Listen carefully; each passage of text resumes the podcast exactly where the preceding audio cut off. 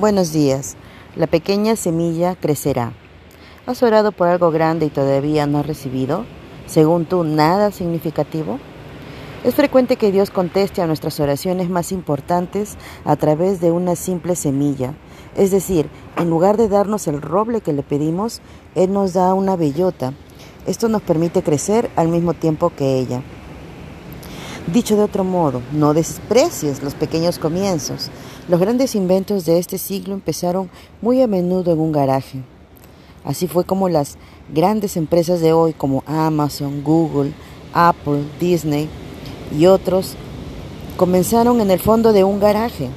Te invito a seguir regando con paciencia y perseverancia la pequeña semilla que Dios te ha dado. Si perseveras en lo poco que has recibido, entonces lo verás crecer y cumplirse. Este periodo de crecimiento te dará raíces sólidas y cuando llegue el éxito tendrás la fuerza y el carácter necesario para manejarlo.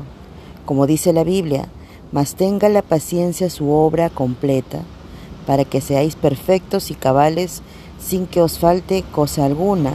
Santiago 1.4. No es fácil, pero es así como nuestro Dios moldea a los hombres y mujeres de fe. Querido hermano, hermana, ¿te sientes como si estuvieses olvidado en un garaje? No te inquietes, pero resiste firmemente. Ora, sé fiel en las pequeñas cosas y verás cómo Dios abre puertas impresionantes a un nuevo destino delante de ti. Dios te bendiga.